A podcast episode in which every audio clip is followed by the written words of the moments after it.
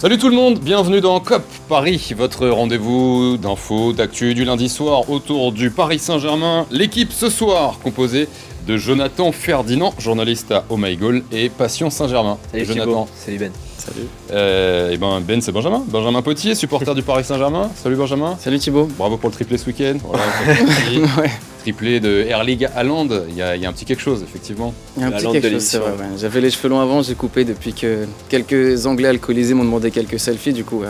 Un peu moins grand, un peu moins un peu moins carré. buteur. Un peu moins Ouais, un buteur. peu moins buteur surtout. Bon, vous êtes en forme les gars Plutôt justement euh, Air League Haaland, plutôt Ekitike, on est dans quelle forme euh, ce soir?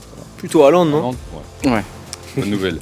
Euh, Paris s'est donc imposé euh, samedi soir au Parc des Princes de Buzyn. Petite victoire contre euh, Nice. Mais grand Léo Messi, une fois de plus, cette saison, on est peut-être en train de commencer à retrouver le, vrai Messi, celui qui jouait à Barcelone, celui d'avant le Paris Saint-Germain, à tel point que Christophe Galtier a dit de lui, après le match, qu'il pourrait redevenir le meilleur joueur du monde. Alors, euh, est-ce que c'est possible? Est-ce que Messi peut redevenir le meilleur? Ce sera notre premier thème. En revanche, on en a parlé un petit peu, Hugo Ekitike a déçu. Il était euh, titulaire euh, pour la première fois, il n'a pas réussi grand-chose, le jeune attaquant. Après sa décharge, il avait très peu joué auparavant. Et justement, ma question ce soir, Ekitike est-il mal géré? On en débat en deuxième partie d'émission. Et puis, comme tous les lundis, on verra ce qu'ont fait nos clubs franciliens ce week-end, tous sports confondus, notamment en rugby ou en handball aujourd'hui. Vos commentaires, si vous le voulez, sur euh, Twitter, réseaux sociaux, euh, hashtag COP Paris, je vous lis. Euh, venez participer à nos débats qui commencent maintenant.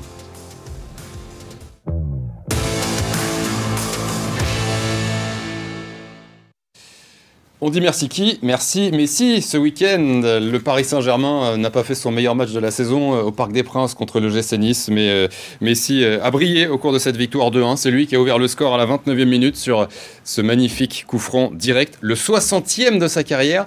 Le premier avec le Paris Saint-Germain. On l'a vu aussi, outre euh, ce coup franc plus mobile, plus tranchant, plus souriant aussi, comportement. Euh, c'est ce qu'on constate depuis quelques semaines. Bref, un Messi qu'on ne connaît pas trop à Paris finalement. Peut-il redevenir le meilleur joueur du monde? C'est la question qui a été posée à Christophe Galtier en conférence de presse après ce match.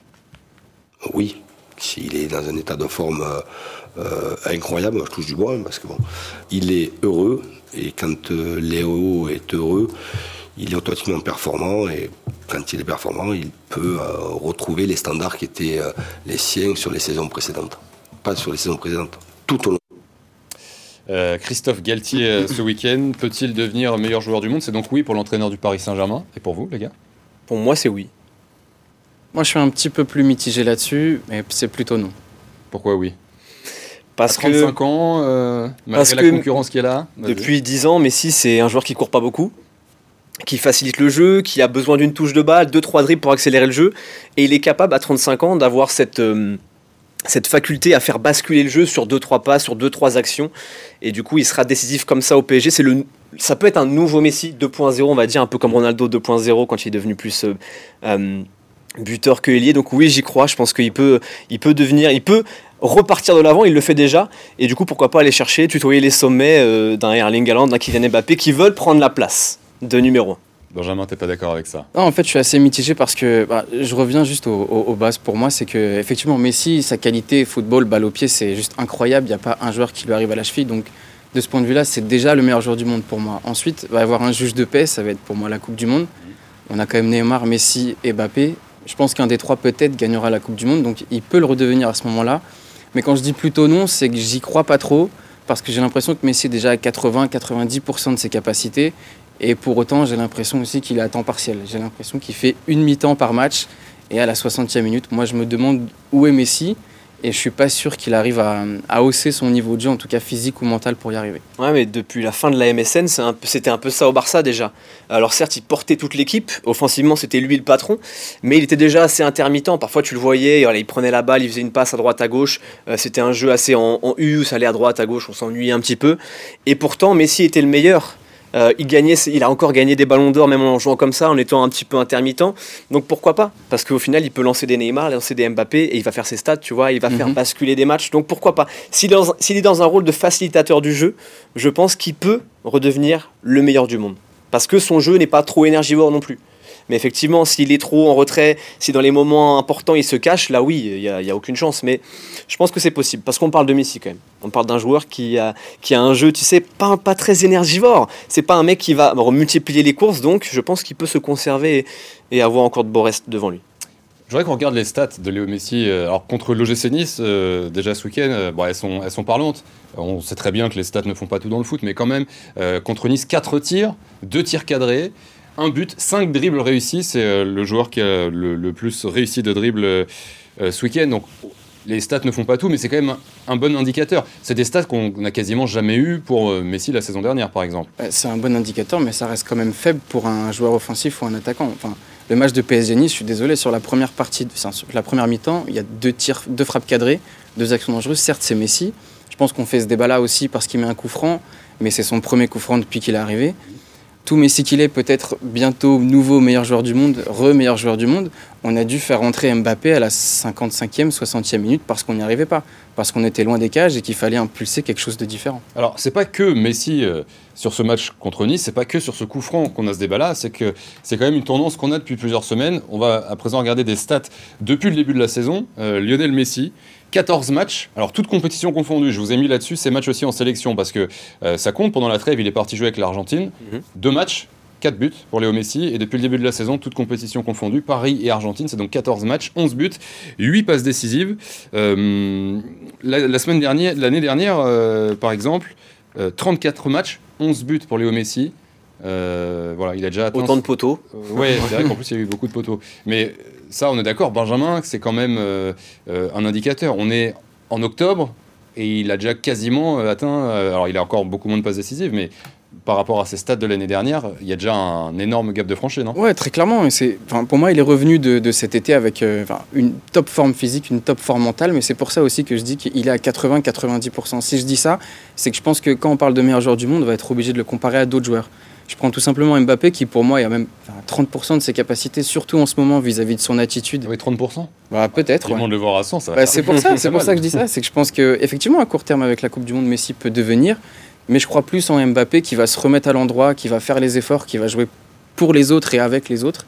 Et c'est là où, effectivement, Mbappé peut être le meilleur joueur du monde. C'est vrai que pour aller dans le sens de, Benjamin, Jonathan, euh, Mbappé, euh, tu disais, 35 ans, même si ça devient. Euh, Messi, oui, Messi.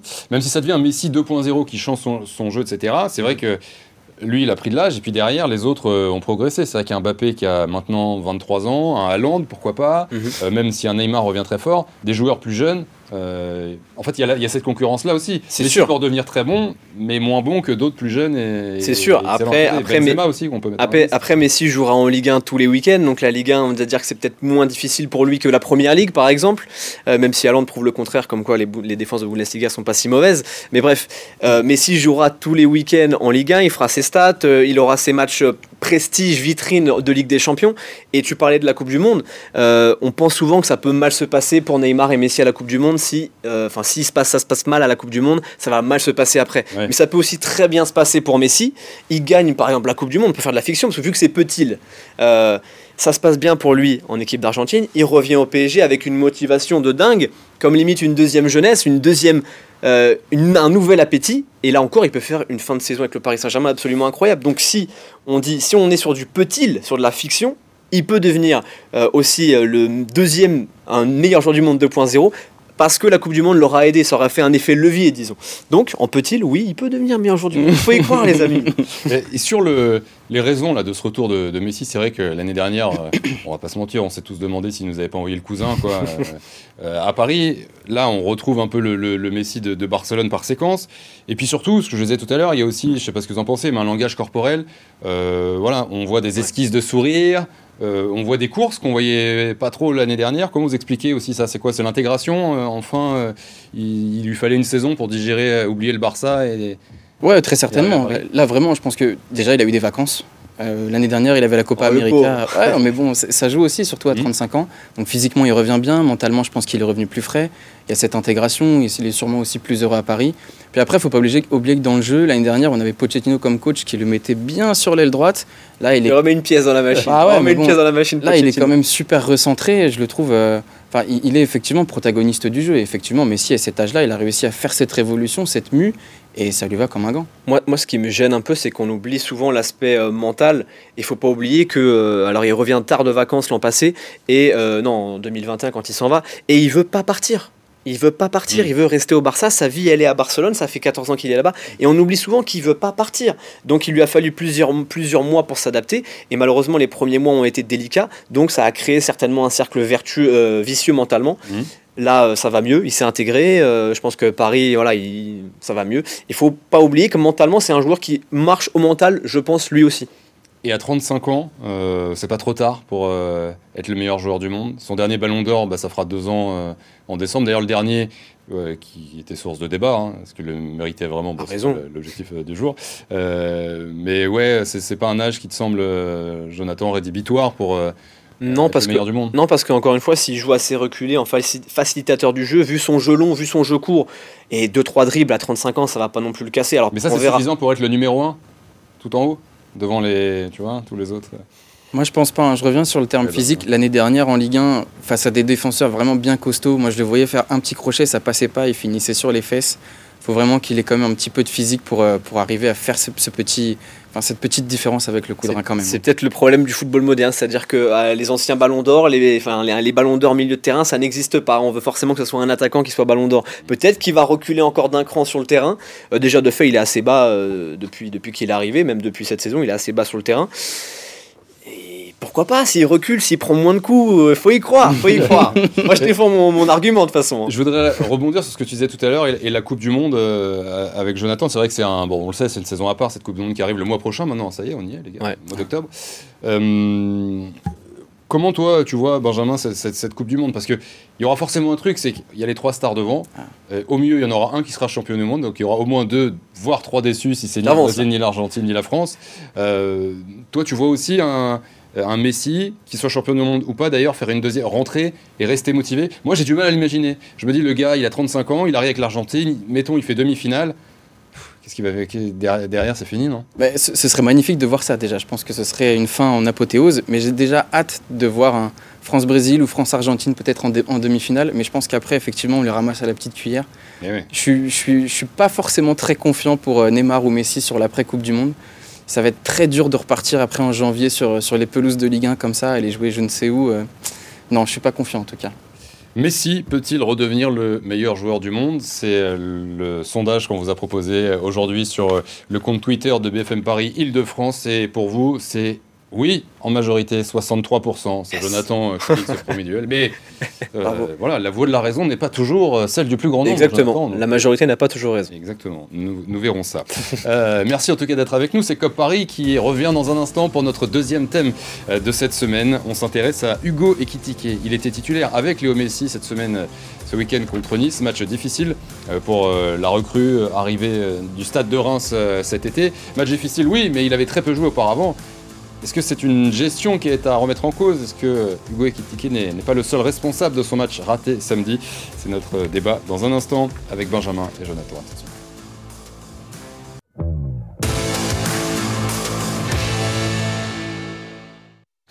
Cop Paris, comme tous les lundis sur BFM Paris, Île-de-France, votre demi-heure d'actu et de débat autour du Paris Saint-Germain, toujours avec Jonathan Ferdinand, journaliste à Oh My Goal et Passion Saint-Germain, et Benjamin Potier, supporter du Paris Saint-Germain.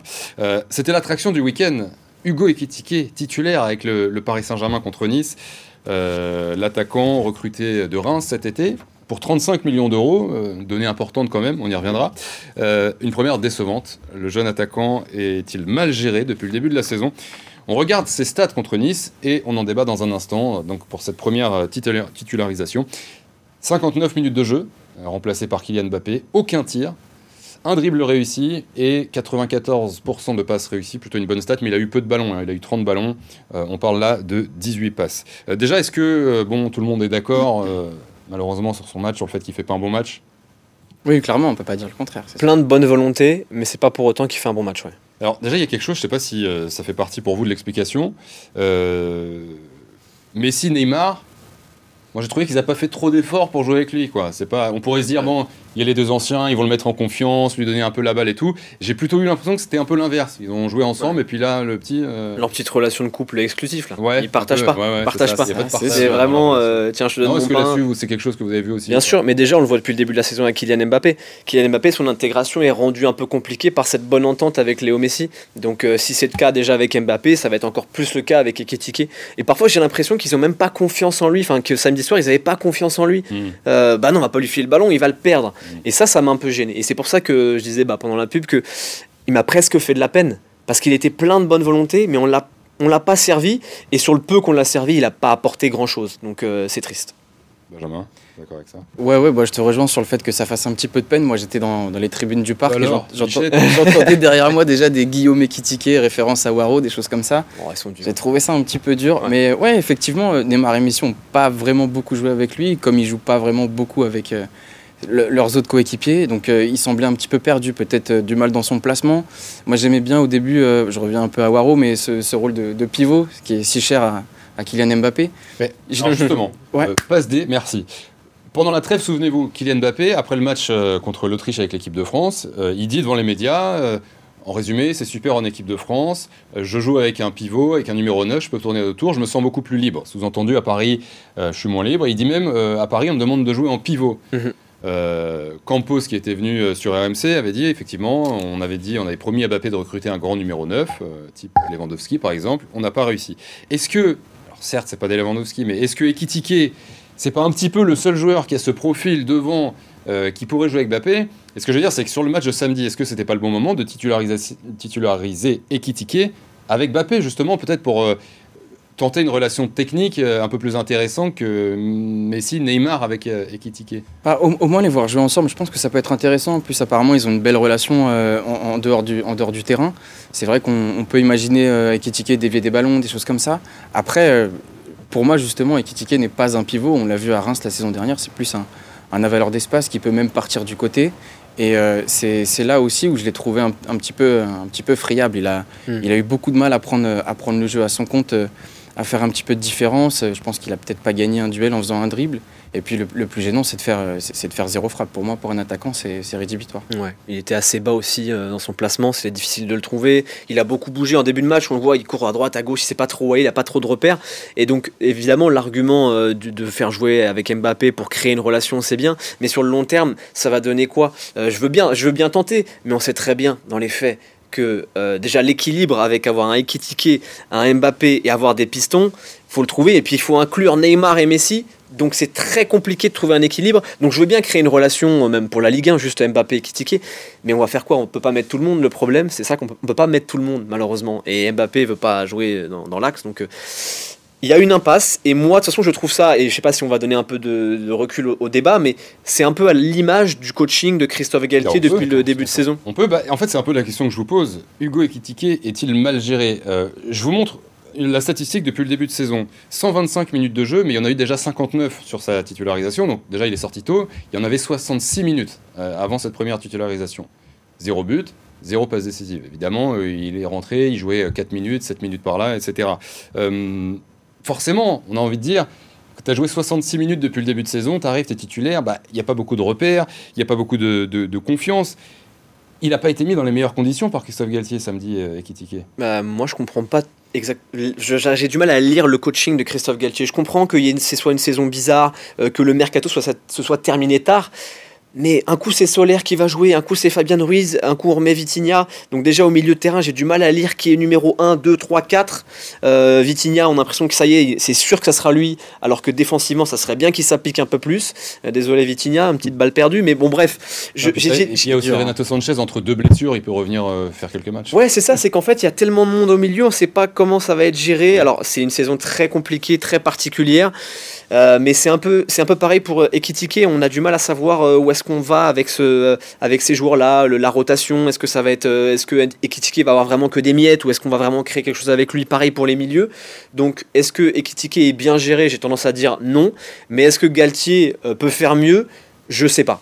Je sais pas, parce qu'il a quand même beaucoup de matière devant et il faut, faut en donner un peu à tout le monde. Et Sarabia a fait une très bonne saison l'an passé au Portugal, donc il faut lui en donner aussi un petit Il peu. joue pas beaucoup plus le pauvre. Ouais, moi, moi, pour donner du positif sur, sur Galtier, quand même, sur son coaching, ce qui me plaît, c'est quand même le fait qu'il ait reconduit plusieurs fois le même 11 de départ. Je pense que ça, c'est très important. En 2019, on avait eu euh, 110 compositions Ouais. différentes d'affilée. Ça, c'était juste impossible pour créer quelque chose. Donc, il arrive avec un plan de jeu, la défense à 3, on le connaît.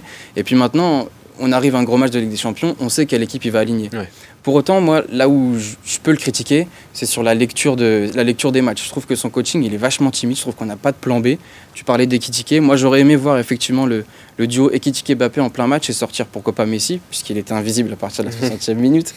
Ah, mais il a quand même pris, attention, son courage à deux mains, il a fait sortir Messi. Bon, à la 86e, on se demande euh, un peu à quoi ça sert, mais Bah d'ailleurs, vous ouais. avez une explication Non, c'est, enfin, non, sincèrement, je sais pour qu'il pas. prenne Ça, une standing ovation. Enfin, je vois pas Aussi, ouais. d'autres raisons. euh, et ça sert à rien ces changements-là. C'est comme le, le changement en l'équipe de France, là, une sélection, Franck Jurietti ou je sais plus. Ok, ça sert à quoi de faire rentrer un joueur pour 4 minutes Ouais, ouais. Ça sert à rien. Ça va rien apporter euh, pour le sortant que, que pour l'entrant. euh, Christophe Galtier. Pour en revenir à Hugo Ekitike, est-ce que vous, vous êtes optimiste ou pas? Est-ce que euh, on peut se dire bon là il a été titulaire, c'est pas terrible, mais peut-être on le verra entrer en jeu un peu plus tôt euh, dans certains matchs ou, ou ça risque d'être compliqué quoi qu'il arrive pour lui? Moi, perso, je, je reste optimiste. C'est quand même un jeune joueur. Il a 20 ans. Je pense qu'il a même pas un an et demi de, de, de football professionnel dans les jambes. Avant ça, il a fait une saison à Reims, une demi en Norvège ou Danemark. Et, et une bonne saison, hein, je précise l'année très, très dernière bonne en saison. Ligue 1 avec Reims, 24 matchs, 10 buts, 4 passes décisives avec le Stade de Reims. euh, Puis il faut pas oublier qu'il a, il a 20 ans. Il, il vient d'arriver. C'est Ouais. un- un- une atmosphère totalement différente. On parle de Messi, de son adaptation qui a duré un an.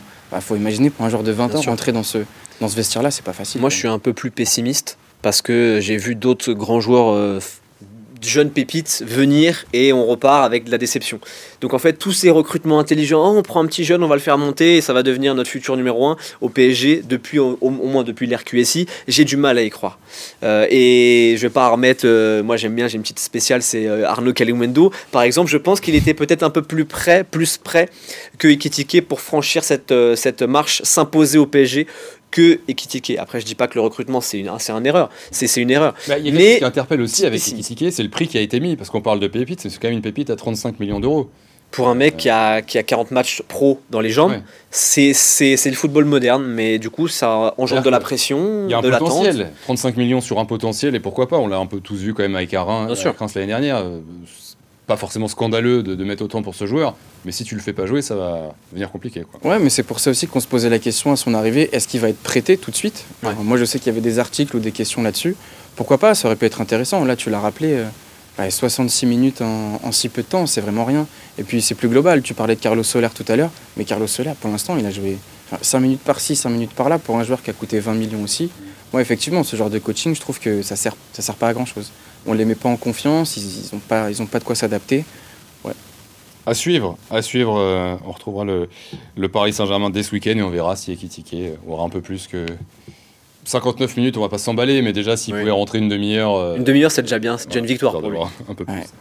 Allez, comme tous les lundis sur BFM Paris de France, dans COP Paris, on termine cette émission en, en prenant des nouvelles de tous les clubs franciliens. Comment ça s'est passé ce week-end? Tous sports confondus.